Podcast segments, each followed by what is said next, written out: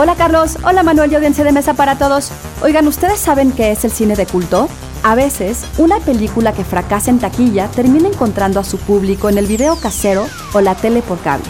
Si bien el término de culto se empezó a usar en los 70 para referirse al fenómeno del cine underground y las midnight movies, filmes reconocidos como Blade Runner son hoy, antes que nada, de culto. Institute. Masterpiece Your Life. Un filme de culto es una película ignorada y hasta proscrita. Una película de culto viola tabúes culturales en el uso de violencia, sangre o sexo. Y sin embargo, quizá la señal más reveladora de que una cinta ha adquirido el estatus de culto son los fanáticos que, ya que la han descubierto, regresan a ella una y otra vez.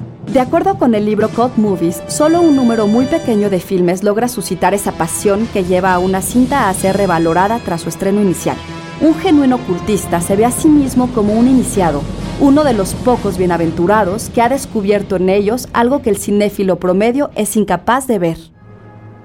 El fácil acceso que el DVD o el file sharing permiten ha llevado a muchos críticos a declarar muerto el cine de culto. Y de la misma manera en que la popularidad que puede alcanzar una película como Volver al Futuro o Star Wars pone en entredicho su estatus de culto, el término mismo pierde mucho de su sentido cuando se usa para referirse a cualquier cinta poco convencional. Idea original y guion de Antonio Camarillo. Yo soy Ana Goyenechea y nos escuchamos en la próxima cápsula SAE.